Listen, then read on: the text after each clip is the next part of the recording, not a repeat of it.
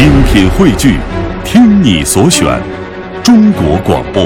radio.dot.cn，。各大应用市场均可下载。聆听一小时，感受全中国。欢迎您在这一时段准时锁定收听，来自于中央人民广播电台华夏之声为您送出的《魅力中国》节目。巍峨耸立于湖北省武汉市武昌蛇山的黄鹤楼，享有“天下绝景”的盛誉，与湖南的岳阳楼、江西的滕王阁并称为了江江南的三大名楼。嗯历代的文人墨客到此游览呢，都留下了不少脍炙人口的诗篇啊。这当中可能最有名的当属唐代诗人崔颢的嗯啊、那首“昔人已乘黄鹤去，此地空余黄鹤楼。黄鹤一去不复返，白云千载空悠悠。晴川历历汉阳树，芳草萋萋鹦鹉洲。日暮乡关何处是？烟波江上使人愁。”好诗啊，已经是成为了千古绝唱，也使得黄鹤楼名声大噪了。嗯，说到黄鹤楼的，它的形制自创建以来啊，每个朝代都是不一样的。哎，是但是呢，都是非常显得这种高古雄浑，非常富有个性。那么跟岳阳楼、滕王阁相比呢，黄鹤楼的平面设计是为四边套八边形，也就是所谓的四面八方。这些数字呢，也是透露出了古代建筑文化当中树木的象征和伦理的表意功能。那从楼的纵向来看，各层的排毡和楼名有直接的关系，形如黄鹤，展翅欲飞。那么整座楼的雄浑当中呢，又不失精巧，也是赋予变化的韵味和美感。嗯那接下来我们就一起登黄鹤楼，来感受一下它独有的风采。有时，就在钢筋水泥的喧嚣中钻来钻去，难免会忘记自我，会将灵魂迷失在无穷无尽的物欲之中。或许夜深人静时，在我们的心底会有声音在问：你究竟要走去哪里？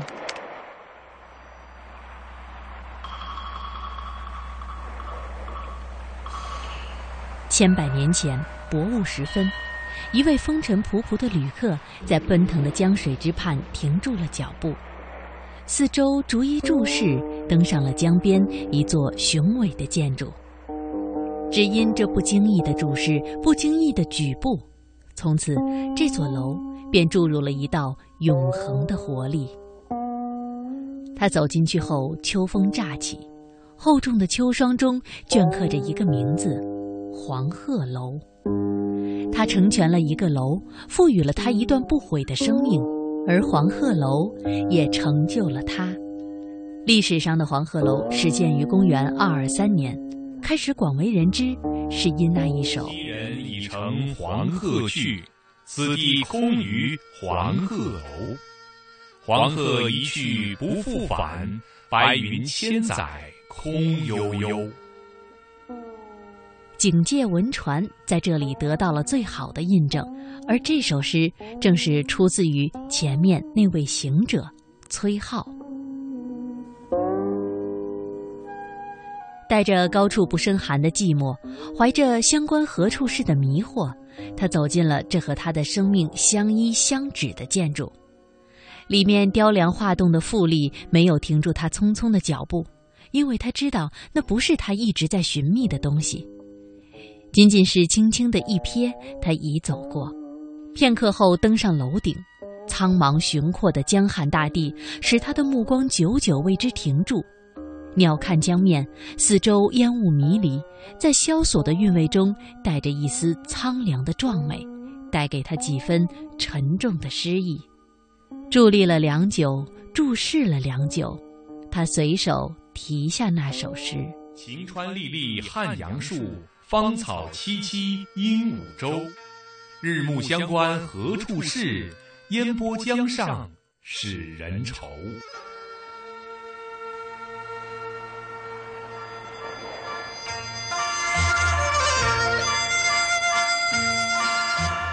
一千两百多年前，唐代大诗人李白从他的家乡四川乘舟沿长江东行，抵达三楚重镇汉口，登临长江南岸的黄鹤楼。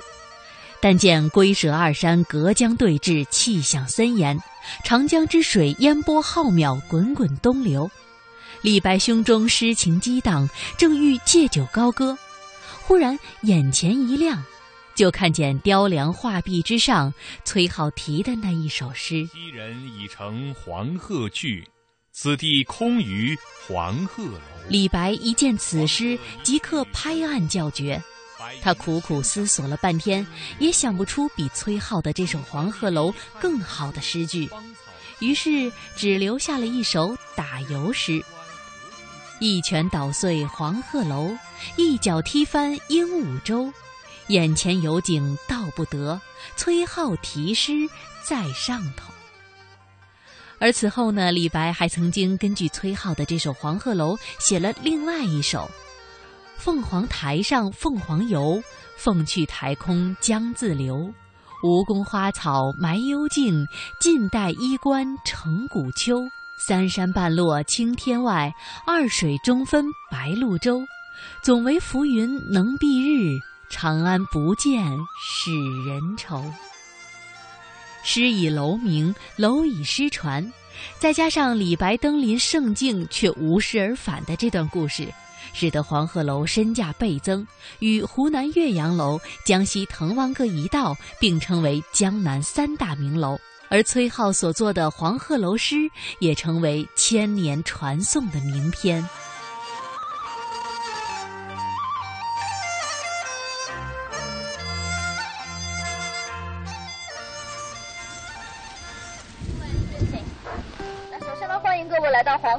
鹤楼游览观光，我是黄鹤楼景区讲解员，我是周。黄鹤楼呢是全国首批五 A 级旅游景区，占地面积有四十一点七公顷，它是由大大小小六千年之后，黄鹤楼经历了数建数毁，依然伫立在长江边。昔日黄鹤楼有天下绝景之称，而今日黄鹤楼则更加的雄伟壮丽。不变的，则是它依然吸引着无数人来此一聚。最早的黄鹤楼呢，是建于三国时期吴黄五二年（公元二二三年），是由当时的吴主孙权为了军事利益所建的一所军事瞭望台。迄今为止，已经有一千七百八十多年的历史了。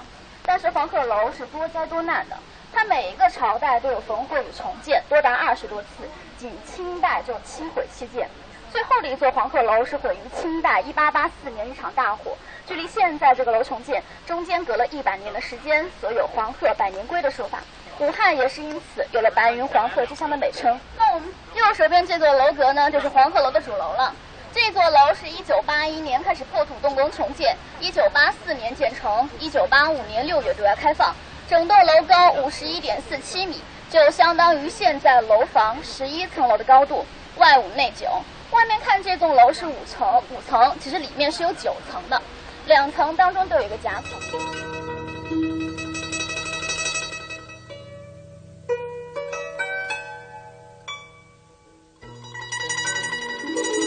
周城西南隅有黄鹤楼者，途经云：“废尾登仙，常驾黄鹤返西于此，遂以名楼。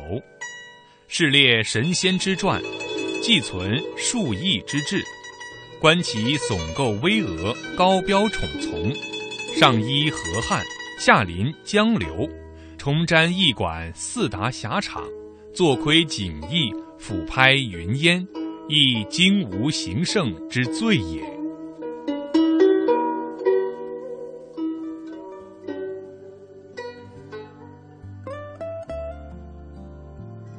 严伯里的《黄鹤楼记》当中呢提到，周城的西南方有一座黄鹤楼。途经当中说，废尾成仙，曾经乘坐着黄鹤飞回到这里休息，所以用黄鹤来命名这座楼。而这个事情呢，则被《神仙传》所记载，也收录在了《数异志》当中。黄鹤楼的名字究竟是如何得来呢？一直有着阴山和阴仙这两种说法。我们先来说说阴仙吧。关于黄鹤楼有许多动人的传说，而其中十分著名的一个，便是说有一位叫做费伟的人，在黄鹤山当中修炼成仙，然后呢乘坐着黄鹤升天。后来人们为了怀念他，便在这个黄鹤山上建造了一座黄鹤楼。而崔颢的诗呢，则是与此有关。黄鹤楼的原址是在湖北武昌佘山黄鹤矶头，而由此呢，也流传开了他的另外一个传说。还有一个美丽的传说。据说以前在这个山上有一位姓辛的人啊，他开了一个酒楼，卖酒为生。有一天呢，一位衣衫非常破烂的老道上前向他讨酒，一讨就讨了一年。一年之后呢，老道向辛氏辞行，就说道：“我整日饮酒，无以为酬，幸有一鹤为戒，希望可以聊表谢意。”说完，就在地上捡了一块橘皮，在墙上画了只鹤，对他说：“只要你拍手相招，这个鹤呢便会下来翩翩起舞，万年酒客助兴。”说完呢，这位老道就走了。那辛氏自然将信将疑，于是拍手一试，果然这个鹤是应声而下，翩翩起舞。舞完之后呢，回到了墙上。消息传出去，自然就会引起轰动，引起各界过来参观饮酒。新氏的生意呢越来越红火。直到十年后的一天，老道又回到新氏面前，对他说：“你这十年来所赚的钱，够偿还我当年欠你的酒钱吗？”新氏这十年确实大赚了一笔，连忙向这位老者道谢。老者就拿出一管玉笛，吹了首美妙的旋律，这个鹤便从墙上下来，带着老人一起飞走了。新氏为了感激老人与这只鹤，便在原址上建了一座楼，这个楼就是黄鹤楼了。之所以是一只黄颜色的鹤，是由老道在地上捡橘皮画的。橘皮是黄颜色的，所以画出来鹤自然就黄色了。这黄鹤楼因先德们的传说典故，从魏晋南北朝的时候流传下来的。当然了，仅仅是个故事而已啊，并不真实。黄鹤楼真正得名呢，还是因地得名的。以前这里呢，名为黄鹄矶，鹄是燕雀安知鸿鹄之势的鹄，一个告字旁加个鸟字。但在古代的时候呢，鹄跟鹤是个同义字，它可以相互通用，一个通假字。黄鹤楼是道教建筑，鹤自古便是仙风道骨的表率，所以久而久之就被人们叫成了黄鹤楼了。黄鹄矶上建的楼呢是黄鹄楼，鹄跟鹤同义，便是黄鹤楼了。黄鹤楼里面呢是没有鹤的，这个世界上也没有黄鹤这种动物，只有黑白两色，没有黄色。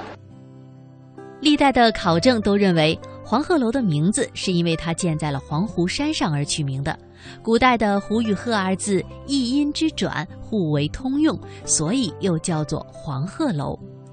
因山得名的说法为黄鹤楼奠定了地理学的基石，而因仙得名的说法却是令赏楼者插上了纵横八极的想象翅膀，满足了人们的求美情志和精神超越的需求。两种说法各具功能，以往并行不悖，相得益彰。相信以后也将是彼此照应，共存与永久。